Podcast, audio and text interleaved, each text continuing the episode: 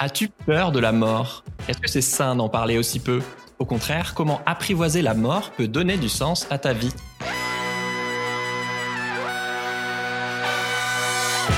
Bienvenue dans Soif de Sens, des histoires d'humains qui changent le monde. Chaque semaine, je reçois un invité écolo, féministe ou solidaire pour t'aider à incarner le changement. Et aujourd'hui, on accueille Ilios Kotsu pour parler du tabou ultime, la mort. Salut Ilios Salut alors, je te présente en, en 10 secondes. Tu es docteur en psychologie, euh, expert en méditation et auteur de nombreux livres, dont le dernier, Quand la mort éclaire la vie, coécrit euh, avec beaucoup de gens, notamment euh, Christophe André, euh, qui vient de passer dans le podcast, ou Mathieu Ricard, pour changer notre regard justement sur, sur la fin de vie, sur la mort, avec du coup bah, ces regards croisés d'un philosophe, d'un moine, de neuroscientifique et de psy. Je trouve que l'intro du livre, elle est géniale. Euh, je reformule euh, légèrement, mais tu écris euh, comme la mort est souvent associée à la souffrance ou la peur. Euh, bah, c'est un sujet qu'on évite par pudeur, par crainte ou par déni, et aussi parce que bah, on a appris à, à pas en parler, alors que bah, enfin, on va tous mourir. Quoi. Et du coup, est-ce que le savoir, ça peut nous amener à mener une vie qui nous ressemble plus, nous aider? Est-ce que ça peut nous aider à donner toute sa valeur à chaque instant qui passe? Euh, bah, c'est ce paradoxe fascinant de, de la mort que, que je trouve que tu mets super bien en avant dans le livre. Elle est partout dans les médias, dans les séries, euh, ce qui t'écrit la rend banale, mais aussi un peu irréelle. Et simultanément, bah, sur un plan intime, en fait, elle est quasiment absente de nos vies. À part quand on perd un proche ou euh, si tu travailles dans un hôpital, par exemple, bah, on la croise pas souvent euh, ou de près en tout cas avant d'être vieux. Euh, au contraire, justement, on cache nos vieux dans, dans des EHPAD, ils meurent souvent seuls, etc. Et donc en fait, la mort est devenue invisible, euh, tout comme la vieillesse, alors qu'au Moyen Âge, vous écrivez qu'elle était omniprésente. Je trouve ça incroyable ce, paradoxe de, la mort invisible, alors que bah, on s'y dirige, tous, quoi. Oui, en effet, si on a une certitude, c'est celle-là. Et peut-être que la question qui nous est posée, c'est qu'est-ce que je fais du temps qu'il me reste entre maintenant et ce moment-là, et comment est-ce que je l'habite de la manière la, plus juste possible pour avoir une vie qui ait du sens? Je crois que c'est tout le sens justement de ton travail, qui est euh, comment est-ce que je peux nourrir ce sens dans la vie? Dans la recherche scientifique, il y a énormément d'études qui nous montrent à quel point la proximité de la mort peut être un facteur positif qui nous amène à vivre davantage notre vie ou négatif. Et je pensais au, à la crise de la Covid. Hein. On avait la mort partout, dans tous les journaux, tous les jours, le décompte des morts. Alors, d'une part, c'est un phénomène très anxiogène, et d'autre part, ça restait en même temps une statistique une mort tenue à distance. des courbes froides. Oui. Et je crois que ce qui a été, pour moi en tout cas, un des grands absents de la crise de la Covid, ça a été ça. Une réflexion réelle sur la mort, sur la valeur de la vie, sur ce que c'était que vieillir, ce que c'est que mourir. Et il m'a semblé que c'était terriblement absent au niveau philosophique. La mort était là partout, et en même temps, elle n'était nulle part euh, en termes de sujet, de réflexion profonde qui donne du sens à, à nos existences. Ouais. Bon, j'imagine qu'on déconstruit pas en deux secondes un tabou aussi violent et que c'est marrant parce que les gens trouvent ça glauque, mais moi je trouve ça non seulement essentiel, mais aussi hyper intéressant de, de parler de la mort. Euh, bien sûr que c'est violent, c'est triste, mais c'est aussi humain, euh, intime et quand même bah, central dans nos vies. Et pourtant, on n'en parle pas ou peu. Enfin, c'est tabou. On dit même, je sais pas, il s'en est allé euh, plutôt que juste, il est mort. Oui. Et moi, je me rappelle en, en prépa, euh, j'avais cette citation qui m'avait marqué euh, de Rousseau. Nous savons que nous sommes mortels, mais nous ne le croyons pas. Et c'est tellement ça. On, on, le sait depuis qu'on est petit qu'on va tous mourir, mais on fait comme si c'était pas vrai, comme si ça allait jamais arriver. Et ce que tu dis ouais. est vrai à un point où la, la recherche a même découvert qu'il y avait un mécanisme neurocognitif impliqué dans le déni de notre propre mort. Et donc c'est intéressant lorsque on évoque la mort de quelqu'un d'autre, les zones du cerveau qui sont impliquées dans la prédiction des événements futurs. Et donc, elles s'activent et ça nous, ça nous fait penser qu'il y aurait une prédiction possible de la mort de quelqu'un d'autre. En revanche, si je pense à ma propre mort, eh bien, c'est notre visage qui est présenté, par exemple, sur une image. C'est, ça ne s'active pas. Le système de prédiction ne s'active pas. Et donc, c'est tellement menaçant qu'il semblerait que même au niveau neurobiologique, il y ait quelque ouais. chose là qui nous protège d'être trop vite confronté à notre propre mort. Ce qui peut être sain aussi pour, euh, pour se protéger, mais, mais de basculer à l'autre extrême, euh, pas forcément. Quoi. Oui, et, et, et c'est ce que l'on voit aussi dans les recherches, c'est que le, la confrontation à l'idée de la mort, pour certaines personnes, est, est, négative. Et en fait, ça, ça amène à, à, être davantage agressif envers ce qu'on appelle les personnes de, de l'out group, le, le groupe euh, auquel on ne s'identifie pas, qui, peut, qui est souvent l'autre, hein, l'autre qui est le, le ou la réfugiée, la migrante, euh, la personne qui a une couleur de peau différente, la personne qui a une orientation sexuelle différente, et ainsi de suite, hmm. un genre différent. Et donc c'est c'est pas quelque chose de très positif. Euh, ça peut amener des troubles euh, obsessionnels compulsifs, euh, ce qu'on appelle les tocs. Hein. On, se lave les mains ou on va dépenser son argent de manière irréfléchie, et donc amener des attaques de panique. Et, la question, c'est évidemment, confronté à la mort, ça peut nous amener à nous comporter de manière complètement déraisonnable. Mais pourquoi? Parce que justement, on n'a pas apprivoisé cette, ce sujet de la mort. Et on sait que le déni, c'est pas beaucoup mieux. Et donc voilà, être dépassé, comme comme souvent être dépassé par la peur de la mort n'est pas une bonne chose pour nous, mais nous couper de la mort, c'est pas une bonne chose non plus. Hmm. Toi, tu, tu y as été confronté de, de près et très jeune avec la perte de tes parents à 16-17 ans. Est-ce que tu accepterais de, de, nous en parler? Bien sûr. Euh, Aujourd'hui, c'est possible. C'est vrai que j'ai vu aussi le, le prix qu'il y avait à payer lorsqu'on évite quelque chose. Ma mère avait le cancer et on me cachait son état. Alors je vivais dans le, dans le sud de la France, elle était en Belgique, et on me dit ta mère vient de mourir. Alors le choc a été très violent, mais il a été tellement violent que ce que j'ai fait, c'est que j'ai fait semblant que rien ne m'était arrivé. Et donc j'étais dans le déni de la mort au fond. Et ce qui était drôlement intéressant, c'est que vu de l'extérieur, les personnes autour de moi pensaient que j'étais extrêmement résilient, en disant mais regardez, euh, on lui apprend la mort de sa mère, il est déjà souriant juste euh, quelques heures après. Et au fond, bien sûr, il y avait un petit morceau de ma manière d'être à la vie qui, qui, était de ça. Mais il y avait surtout pour moi une incapacité tellement, c'était tellement immense ce qui m'arrivait. T'es obligé de mettre un masque, oui. Voilà. Mais en fait, je suis obligé à ce moment-là de faire semblant qu'il n'y a rien. Ça paraît immense, c'est le déni de la mort. Pourtant, elle est là devant moi. Et je vis comme si la mort n'était pas là, au fond, comme si ma mère n'était pas décédée. Et le prix à payer, c'est ma sœur qui l'a payé qui aurait eu tellement besoin de quelqu'un pour l'écouter, pour prendre soin d'elle, pour entendre sa peine, pour pouvoir ensemble pleurer et faire ce deuil, et c'était pas possible. Incapable que j'étais de faire face à la mort dans ma propre vie, je n'étais bien sûr pas capable d'être à l'écoute de la tristesse de ma sœur dans ces moments-là. L'évitement de la mort, évidemment, nous amène à éviter la vie. Si j'évite la mort, j'évite aussi ce qui est important puisque la mort de, de, ma mère et puis la mort de mon père d'ailleurs aussi euh, l'année qui a suivi, donc ces deux morts-là, c'était éviter de, de pouvoir révoquer leur mémoire et donc éviter de révoquer des situations où ils étaient, éviter de révoquer ce qu'ils m'avaient apporté de positif.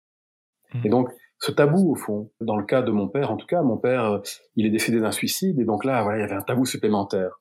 Il y avait la mort et puis la manière dont on meurt n'est pas la même. Je crois que quelqu'un qui meurt de manière qui est considérée comme étant normale, douce ou héroïque, je crois que c'est plus facile d'en parler que quelqu'un qui meurt de manière en plus qui n'est considéré comme n'étant pas légitime peut-être euh, pour l'environnement social dans lequel on est.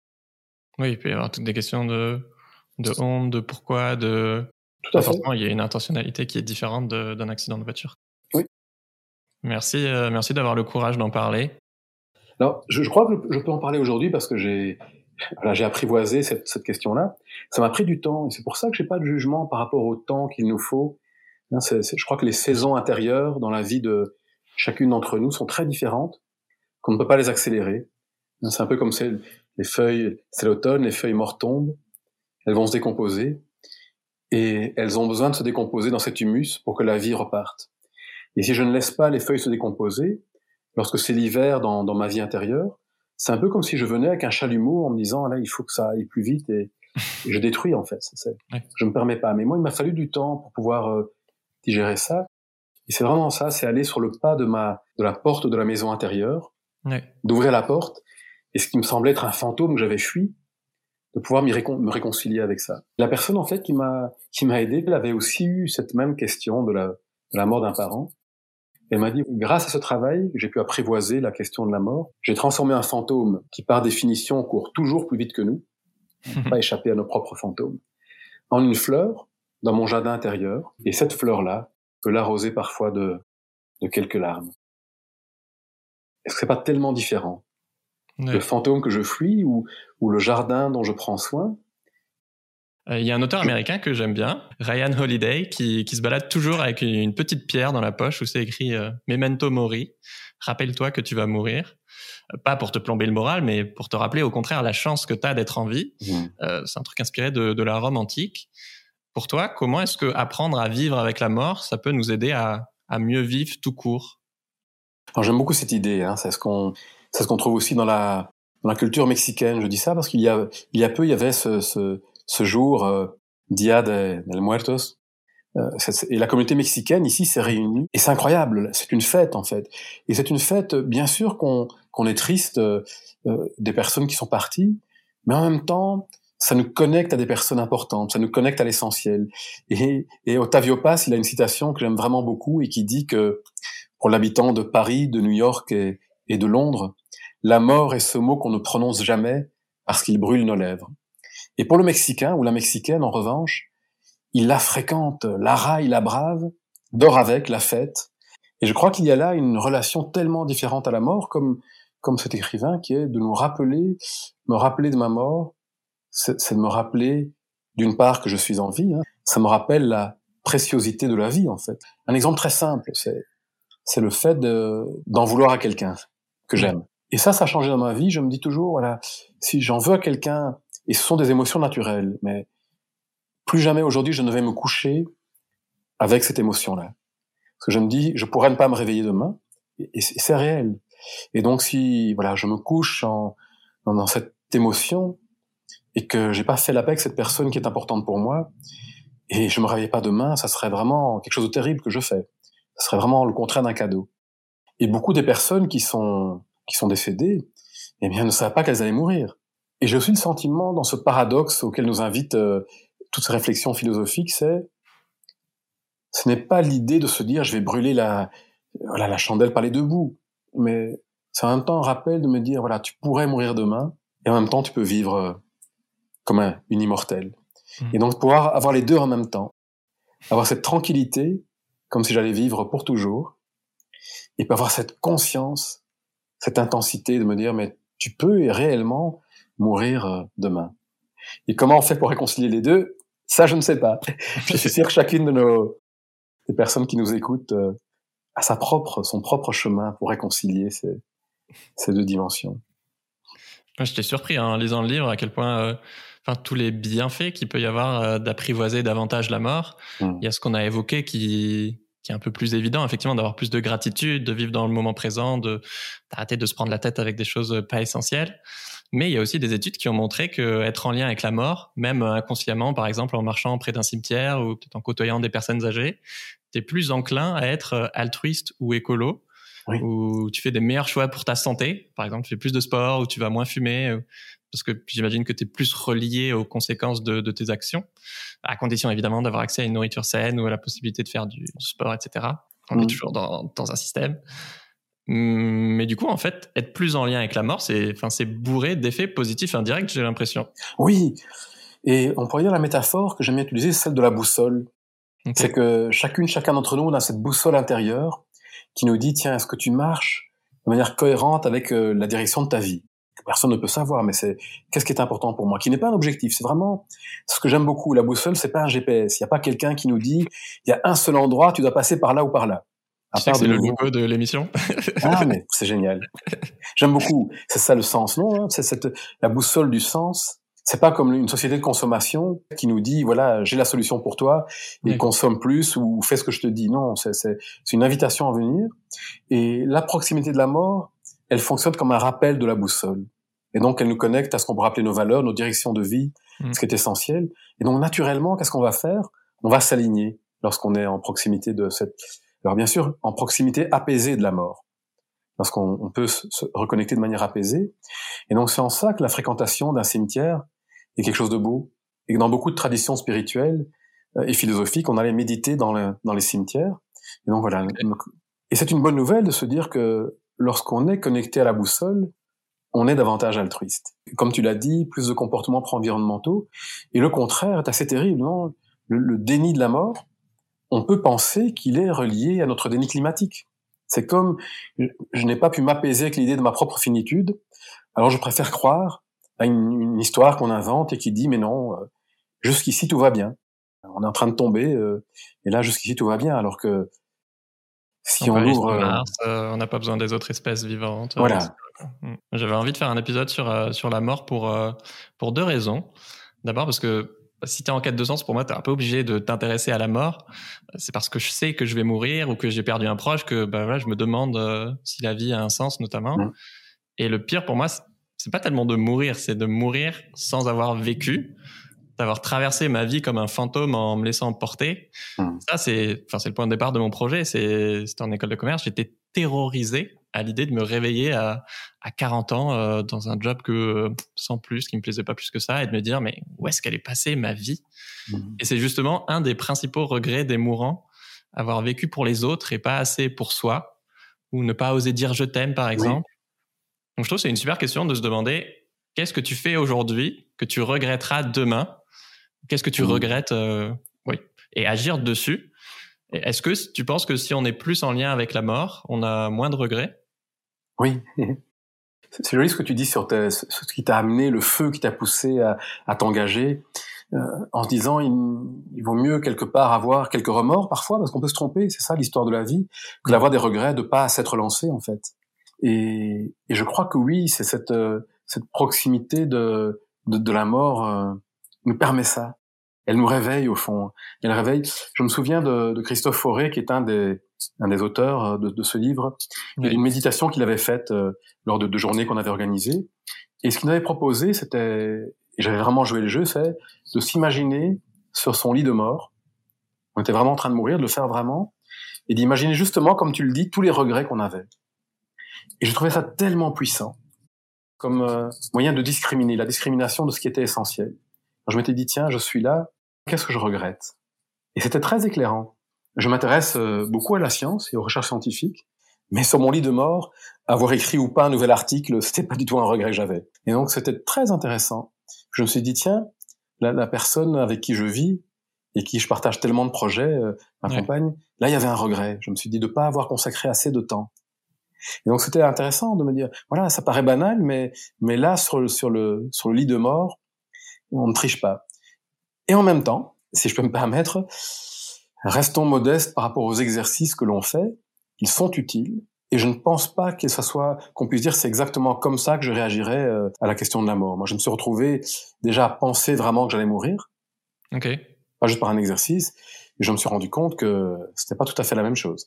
Parce que tu étais malade ou tu as eu des... Oui, dans deux circonstances. Une où j'ai eu un problème respiratoire au milieu de la nuit, la respiration devenait très difficile. Et moi qui pratique, euh, qui ai des pratiques justement basées sur euh, être attentif par la méditation au souffle, le souffle qui nous dit toujours en ce moment je suis en vie. Et là tout à coup, l'endroit qui était mon endroit de refuge ne fonctionnait pas bien. Et donc c'était très intéressant. Et là, voilà, je me suis dit il est possible que je meure. Et disons que j'étais quand même euh, dans une tristesse de, ce que je laissais derrière moi, de, de, de laisser notre fille, des choses que je laissais derrière moi. Et donc et je me suis surtout rendu compte que c'était très différent de volontairement choisir de d'aller vers la mort dans une pratique, une réflexion philosophique, ou d'avoir tout à coup la mort qui vient vers moi sans que je lui demande de venir. Alors je pense que la première, la pratique euh, d'y aller volontairement nous prépare d'une certaine manière, mais c'est très différent. La deuxième raison pour laquelle je voulais vous parler de la mort, c'est, on l'a évoqué un peu, mais lié à l'écologie. Euh, quand tu prends conscience de à quel point, bah oui, on détruit sur la, vie sur Terre, de, des questions d'effondrement, euh, t'as pas juste peur pour le climat, euh, les pandas et les gens à l'autre bout du monde. Enfin, t'as peur pour la vie de ta famille, les gens que t'aimes et potentiellement pour pour ta propre survie, sans virer dans un catastrophisme non plus. Alors, ça m'a plu que tu partages ce dessin avec Snoopy, où Charlie Brown il dit un jour nous allons tous mourir et Snoopy qui répond euh, oui, mais tous les autres jours nous allons vivre. Et je me demandais, toi, pourquoi ça te tient à cœur de parler de la mort? Parce que parler de la mort, en réalité, c'est parler de la vie. C'est en ça que je trouve ça tellement puissant. Parler de la mort en même temps, c'est parler de l'essentiel, c'est parler de ce qui nous relie, c'est parler de ce qui donne, c'est parler de ce qui donne du goût à notre existence, et de ce qui nous donne envie d'être pleinement vivante. Et donc, euh, à nouveau, je reviens à Snoopy, c'est oui, la mort est là, mais qu'est-ce que nous pouvons faire alors, alors que nous sommes encore en vie? Alors que là, en ce moment, ça respire en nous et qu'on a cette possibilité de faire quelque chose. Comment fait-on pour ne pas attendre d'être justement peut-être euh, à l'antichambre de la mort pour nous dire voilà quelles sont toutes ces choses euh, essentielles que j'ai négligées peut-être? Peut-être que je me suis laissé prendre par euh, par la comparaison sociale par le statut par une certaine forme de de toutes ces valeurs qu'on appelle extrinsèques qui sont reliées à l'extérieur et que j'ai oublié au fond que ce qui me fait vraiment vibrer, comme toi, hein, ce qui t'a amené dans ton projet, c'est autre chose. Un peu comme si je m'étais endormi dans une, forme d'hypnose euh, dans laquelle il y a une composante sociale, bien sûr, de, ce que la société me dit, qui me rendrait heureux ou pas. Il y a une composante personnelle, de conditionnement, de toutes mes peurs qui m'empêchent d'avancer peut-être, mes peurs, mes envies, mes désirs euh, et tout ça. Et, et peut-être qu'il y a là une possibilité d'un réveil. Comment est-ce que je me réveille comme d'un rêve pour venir au monde et, et, pour moi, pas, il y a rien de, j'allais dire, de mystico-gazeux, comme, comme je dirais là-dedans. C'est très simple. C'est, ce réveil m'amène à être davantage présent aux choses simples de la vie, au sourire de, de quelqu'un de proche, ou même au sourire d'une personne inconnue, m'amène à être davantage proche de, de comment je peux aider quelqu'un dans, dans, mon propre environnement, sans faire toute une histoire, en fait, tout simple, mais tellement évident. Et alors, la, la vie prend tout un goût différent, beaucoup plus réel au fond. La vie devient plus réelle et j'ai aussi davantage euh, cet, élan à la protéger. Et je crois qu'alors, pour revenir à l'environnement, c'est pas une question morale dans le sens de la morale de quelqu'un qui me dit pas bien Ilios d'abîmer, il faut que tu protèges parce que c'est une ouverture, c'est un élan intérieur au fond. Et, je crois aussi que la proximité de la mort, j'ai l'impression pour moi, elle est fort liée à la question de l'interdépendance et du lien. Hein, si je reviens à l'exemple de, la feuille qui tombe, qui pourrit, et de l'humus, et, et, à nouveau là, la vie peut renaître. Et donc, tout est lié. C'est pas que je dois protéger la nature comme quelque chose d'extérieur. Je fais partie de la nature. J'en suis une partie. Et si je prends vraiment conscience de cette interrelation avec les autres humaines et humains, avec les autres humains, et avec le reste du vivant, ça m'amène peut-être un petit peu plus à prendre soin, voilà, parce que c'est la maison commune. Et que, bien sûr, dans une maison commune, tout n'est pas facile. Hein. Je vais pas idéaliser. Dans une maison commune, il y a, il y a voilà, il y a des questions de, de, territoire, de mon espace, ton espace. Comment est-ce qu'on partage les choses Parfois, je suis pas content. Je râle avec les gens que j'aime. Donc, voilà, c'est pas idéalisé. Il y a tout ça. Mais est-ce que ce n'est pas différent de prendre soin d'une maison commune? Voilà, moi, le bon voisinage en fait, plutôt que tu dois faire quelque chose. Et alors, il y a toutes ces questions de dissonance cognitive. Alors, il y a les croyances, les choses auxquelles on croit ou pas, et c'est c'est tellement plus compliqué. Hmm. Du coup, en préparant l'interview, je me suis demandé, mais c'est quoi, moi, mon rapport à la mort? Et, je me suis rendu compte qu'il y a deux choses dont on parle euh, de temps en temps avec, euh, avec ma femme. La première, c'est que je me suis rendu compte qu'en vrai, j'ai plus peur de souffrir que de mourir. Donc, ça m'a donné envie de réfléchir à, voilà, est-ce que je préfère être un légume à 90 ans ou est-ce que je préfère mourir? Et surtout, une fois que j'aurai clarifié ça, bah, le dire clairement à ma famille. Euh, aussi, grâce à ton livre, j'ai découvert le testament de vie, donc une déclaration écrite pour préciser euh, ce genre de souhait, justement pour ta fin de vie, qui peut aider les médecins euh, si tu perds la boule ou si tu es inconscient. Et, et deux, on, on, en rigole souvent dans, dans mon couple, mais moi j'ai peur de partir en, en, deuxième, en dernier, même de voir tous mes amis, ma famille et surtout euh, ma chérie partir mmh. avant moi. De me dire qu'il y en a un des deux qui va finir seul avec le deuil de l'autre à gérer, je trouve ça wow, lourd. Et du coup, ça me fait réfléchir aussi aux questions de pas bah, d'habitat partagé, euh, si je voudrais euh, mhm. euh, déménager pour vivre dans la même ville que, que mes frères et sœurs en vieillissant, etc. Euh, toi, Ilios, c'est quoi ton, ton rapport personnel à la mort? Alors, je, je te permets de rebondir juste au tien d'abord. Avec plaisir, ouais. Ce que je trouve qui est beau, c'est que il y a déjà dans ton rapport une forme de décentration. Parce qu'on pourrait se dire que voilà, le premier rapport à la mort, même si on ne le dit pas, c'est juste nous, nous et nous, et donc j'ai peur de plus exister, j'ai peur de mourir, et donc c'est, il y a même des études qui montrent que euh, on a tellement peur de ne pas exister, c'est pour ça qu'on s'intéresse aux célébrités. Ce qui est dingue, en fait, moi ça m'a frappé, euh, on l'a mis dans le livre, c'est que le culte de la célébrité, c'est au fond se dire je vais exister un peu plus longtemps au travers de quelqu'un d'autre. C'est un petit peu dramatique parce que c'est pas c'est parce que toi tu partages le contraire en disant non, moi ce que j'aimerais bien c'est que ne souffre pas des personnes déjà, j'ai pas envie que ces personnes elles restent euh, à souffrir. Ici, le culte de la célébrité, c'est l'immortalité par procuration. Oui. C'est voilà, c'est peut-être un peu les travers de nos, nos sociétés, de la télé-réalité, de tout ça, de cette, euh, ce consumérisme euh, de la célébrité. Donc, euh, je trouvais ça beau, ta relation qui était plus une forme d'authenticité, décentrée déjà. Merci. Pour moi, le rapport à la mort a vraiment changé lorsque notre fille est arrivée. Okay. Je m'en suis rendu compte. Euh, il y avait vraiment quelque chose. Elle a quel âge? Elle a 8 ans. Ok. parce que je sais pas si tu es belge, mais tu es en Belgique, donc euh, le 8. Tout à fait. C'est vrai qu'en français, je devrais dire 8. 8. mais non, mais il y a aussi des Belges qui nous écoutent, donc euh, on peut dire 8. mais pour que tout le monde me comprenne. Et, et donc, euh, ça a fort changé le, le, le rapport à la mort. La, la différence, c'est que euh, là, tout à coup, je me suis rendu compte à quel point j'étais quand même assez centré, pas si décentré que ça, centré sur moi-même, puisque là, je me suis dit, tout à coup, il y a quelqu'un pour qui il, est important que je sois là, que je puisse lui être utile, je puisse lui amener voilà un support. Alors bien sûr, je suis pas essentiel parce qu'elle vivra même si je suis pas là, mais c'est important. Et donc l'idée que je parte euh, sans lui avoir, avoir eu le temps de, de transmettre certaines choses, pour moi c'est un facteur de, de, de tristesse évidemment. C'est pas vraiment une question, mais le truc que je retiens de ton livre, c'est c'est les quatre choses à dire euh, pour accompagner un mourant dans, dans le chapitre du psychiatre Christophe Fauré qu'on a évoqué. Je t'aime, merci, ne t'inquiète pas, et tu es libre de partir. Mmh. Et je trouve que c'est tellement simple et tellement quelque chose qu'on devrait apprendre aux gens, en fait. Et je crois que pour les vivants que nous sommes, nous rappeler que de dire je t'aime, c'est le faire aussi aujourd'hui, le faire vraiment avec authenticité tant que la personne est vivante. Merci de pouvoir le faire tant que la personne est vivante. Et puis évidemment, ne t'inquiète pas, c'est tellement belle parole pour laisser partir euh, la personne ici. Euh, ce que je dirais, c'est s'excuser, pardon, s'excuser. Mmh. Ça me paraît être euh, pour les vivants quelque chose qu'on oublie parfois.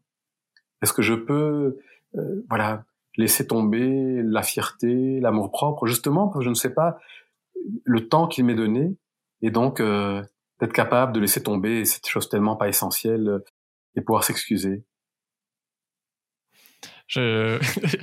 je suis en train d'être tout ému parce que euh, mon rêve à un moment quand j'étais justement euh, en dépression en école de commerce c'était de, de devenir prof de philo et du coup là je suis je suis trop touché d'avoir ce moment-là pour parler de ces sujets aussi importants qui me semblent essentiels et, et d'avoir de la gratitude pour euh, mmh. bah, à la fois pour les gens qui nous écoutent, qui me permettent de d'aborder ces sujets sur le sens de la vie et à la fois bah, d'avoir ce moment avec toi. Donc merci. Ce que je trouve de génial, c'est touchant ce que tu dis, ce que tu partages là, c'est que au fond, c'est j'ai l'impression que c'est ce que tu fais, ce que tu voulais. Parce que j'ai le sentiment que la question de la mort, c'est aussi celle de la vie, celle de l'enfance qu'est-ce que je veux vraiment faire, en fait, vraiment, vraiment, qu'est-ce que j'ai envie d'apporter? Et au fond, prof de philo, oui, mais c'est ce que tu fais, non? Parce que la philosophie, cet amour de la sagesse, c'est ce que tu partages, j'ai l'impression, dans tes podcasts, euh, cet amour de, de l'essentiel. Ah bah oui, oui, j'essaie de l'insuffler euh, carrément. Mais disons qu'il y a une espèce de, quand tu parles d'écologie, de voilà, on peut vite sur quelque chose euh, d'extérieur et et moi, ce qui m'intéresse, c'est aussi et surtout les, les, gens qui sont derrière et comment ils l'incarnent. Et, mmh. et, bien sûr que je suis sensible à, à l'écologie et tout ça, mais, mais c'est surtout le sens derrière qui, qui, qui, me touche le plus, quoi. Oui, ça donne de la chair, ça donne de, de l'incarnation. Et d'ailleurs, euh, tu parlais de sens. Il y, a, il y a, on pourrait dire, le sens euh, en termes de direction, la boussole de la vie, le sens en termes de signification, qu'est-ce que ça représente vraiment pour moi et puis le sens dans l'incarnation, le, sens en termes de sensation.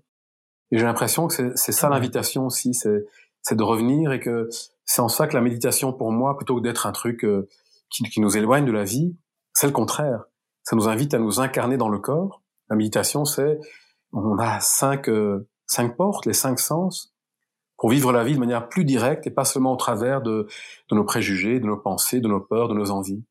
Et donc, le fait d'être davantage vraiment là, avec notre enfant, notre conjoint, l'arbre, la nourriture, tout, ça donne aussi du sens pour moi.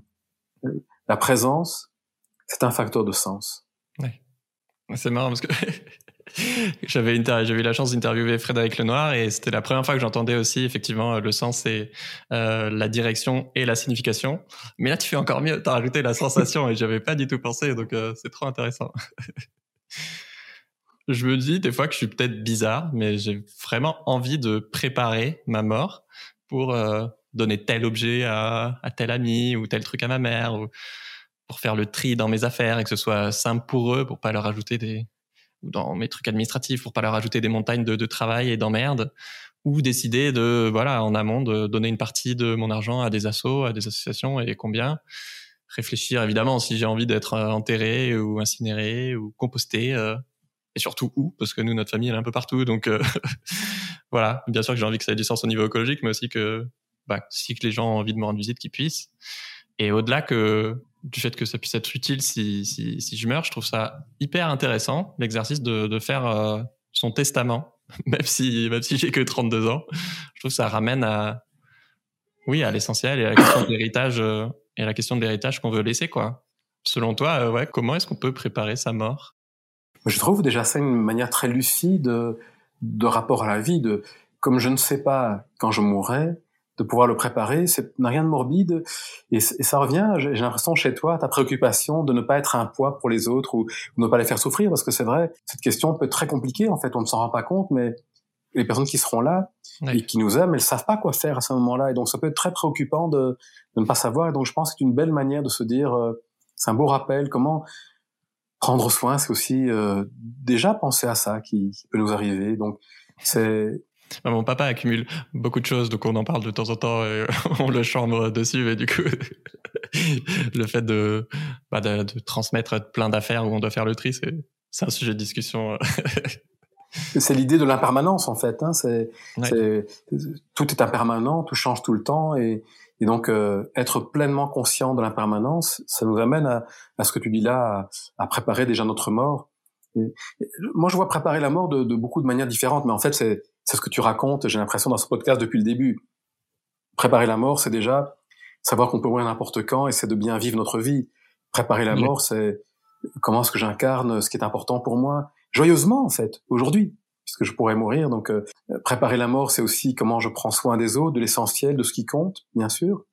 Et puis préparer la mort, c'est comme je ne sais pas quand elle viendra, c'est comment je fais pour déjà penser à ce qui se passe quand je ne serai pas là. Donc je pense que tu as déjà et tu as balayé différentes euh, différentes dimensions de, de, de, cette préparation possible euh, possible à la mort. Et puis c'est possible aussi. Après, chacune est différente. J'ai des amis ici qui ont qui ont un endroit et une ancienne carrière et qui l'ont reconverti en endroit justement de, de, Il y a des gens de stèle et on peut déjà aller à l'avance quand on est vivante et vivant, choisir l'endroit où on sera, la personne qui sera à côté de nous, donc euh, à quelle distance on veut la mettre. On peut déjà choisir une décoration, on peut choisir une phrase et et je trouvais ça joli en fait. Ça permet de se dire, tiens, qu'est-ce que j'ai envie de, de laisser? Ça simplifie les choses pour les personnes qui restent et ça nous permet déjà d'y réfléchir. Ça, c'est en Belgique Oui, c'est en Belgique. Ok. Ah, c'est trop intéressant parce que ta première réponse, euh, ça m'a fait réaliser à quel point, bah non, se préparer à la mort. Moi, je pense tout de suite à un truc un peu euh, logistique, matériel, et, et ben non, c'est vrai qu'avant ça, effectivement, il y a bah, qu'est-ce que je fais effectivement du, du, temps qui me reste, tout simplement, des, comment je soigne mes relations et, et revenir peut-être à ce qu'on disait avant, effectivement, de d'oser dire qu'on aime, d'oser réparer ce qui ce qui a été brisé. Euh. Oui. Et ouais, c'est quand même bien plus important que que les détails logistiques d'un enterrement, quoi. Oui, en même temps, j'ai l'impression que c'est pas qui les deux sont importants parce que le fait d'avoir pensé aux détails logistiques, ça montre que je suis en train de me rendre compte vraiment de de l'impermanence. Parce que sinon, je pourrais, moi, me dire, oui, je vis ma vie, j'y pense, mais en réalité, j'évite, par exemple, de me confronter aux détails logistiques parce que ça serait un peu trop concret, peut-être, sur ma mort. Oui, peut-être ça c'est pas aussi anecdotique que cela. Ouais. Hein. Et les deux, hein, c'est, comme tu le dis très bien, c'est comment ma vie, je peux la vivre davantage en, en accord avec l'essentiel, en me rendant compte que ça change. La boussole, c'est pas comme si tout à coup... Elle bouge souvent. voilà. c'est pas déterminé une fois pour toutes, ça serait un peu trop simple. Et il y a quelqu'un qui est, qui est vraiment, alors pas parmi les, les, les, autrices, auteurs, par rapport à la question de la mort, c'est Etty Lessum, qui dans l'antichambre euh, de la mort, en fait, d'un camp de concentration, elle nous propose euh, que, le fait que si on intègre la question de, de la mort euh, dans la vie, c'est une manière d'élargir la vie. Alors que si je refuse la mort, au fond, je, je refuse d'accepter, je, je vais réduire ma vie en fait. Ma, vie est mutilée, ma vie devient petite. Et donc, euh, elle, elle, parle de ce grand paradoxe. Mm. J'exclus la mort de ma vie, ma vie est moins complète. J'accueille la mort dans ma vie, ma vie devient plus riche, elle est plus enrichie. Donc c'est vraiment une très belle personne. Et puis je pensais aussi à, à Viktor Frankl, qui est un médecin euh, juif autrichien et qui lui a, a, fréquenté la mort dans les camps de concentration. Très très beau livre, euh, donner un sens, euh, donner un sens à sa vie. Et lui, il raconte aussi que les personnes qui mouraient les premières n'étaient pas celles qui étaient les, toujours les plus fragiles et les plus âgées, mais celles qui avaient plus de sens au fond, dans un endroit aussi horrible. Il raconte comment lui, ce qui lui tenait debout, c'était cette question de, du sens, comment il allait partager ce qu'il avait vécu pour pouvoir euh, aider d'autres personnes. Et on raconte un épisode de sa vie où il est dans, euh, avec les personnes dont il prend soin. Il y a une évasion qui se prépare et on lui propose d'en faire partie. Évidemment, il est d'accord. Hein, comment ne pas avoir envie de sortir de l'horreur? Et là, il y a quelqu'un de très très faible qui le regarde et qui lui dit :« Je sens que toi aussi tu m'abandonnes. » Et à ce moment-là, la question qui lui est posée à nouveau :« Tiens, mais elle est où ta boussole ?» Il décide de rester. Et non pas comme leçon de ce qu'il faudrait faire, mais que ce qui lui est essentiel. Et alors il va survivre, il va apprendre que sa femme et ses parents étaient assassinés dans les camps pendant ce temps-là aussi, donc une vie vraiment terrible. Et avec tout ça, en sortant, il réussit, moi je trouve ça très émouvant, à mettre sa vie au service de, des autres et avoir une vie qui a été apparemment une vie très belle et, et avec tellement de choses qu'il a vécues. Et, et ce qu'il dit, lui disait qu'il n'y a pas un sens qui est donné pour chacun et chacune. C'est chacun, chacune d'entre nous qui, peuvent trouver cette réponse à la, la, question de la vie. Et je crois que, Kennedy, en fait, lui a un peu piqué cette formule parce que euh, quand il disait euh, ne demandez pas ce que l'Amérique peut faire pour vous, et Frankel disait ne demandez pas à la vie le sens qu'elle a pour vous, mais imaginez que c'est la vie qui vous interroge à, chaque heure, à chaque seconde, et qu'elle nous interroge en disant quel sens peux-tu apporter à la vie? Trop bien, c'est hyper riche. Euh, je serais très curieux que vous nous dites euh, un truc que vous retenez de cet épisode en commentaire YouTube ou en story Instagram à Soif de Sens et, et Elios Kotsu. Euh, pour continuer, dans le livre, tu, tu, mets en avant des initiatives, enfin, vous mettez en avant des initiatives pour mieux apprivoiser la mort. J'en ai noté deux. Euh, les coopératives funéraires qui placent l'humain au centre et pas le profit, donc avec des prix euh, plus abordables. Tu as aussi des services pour mieux vivre le deuil, y compris avant un décès et dans les mois qui suivent. Mmh.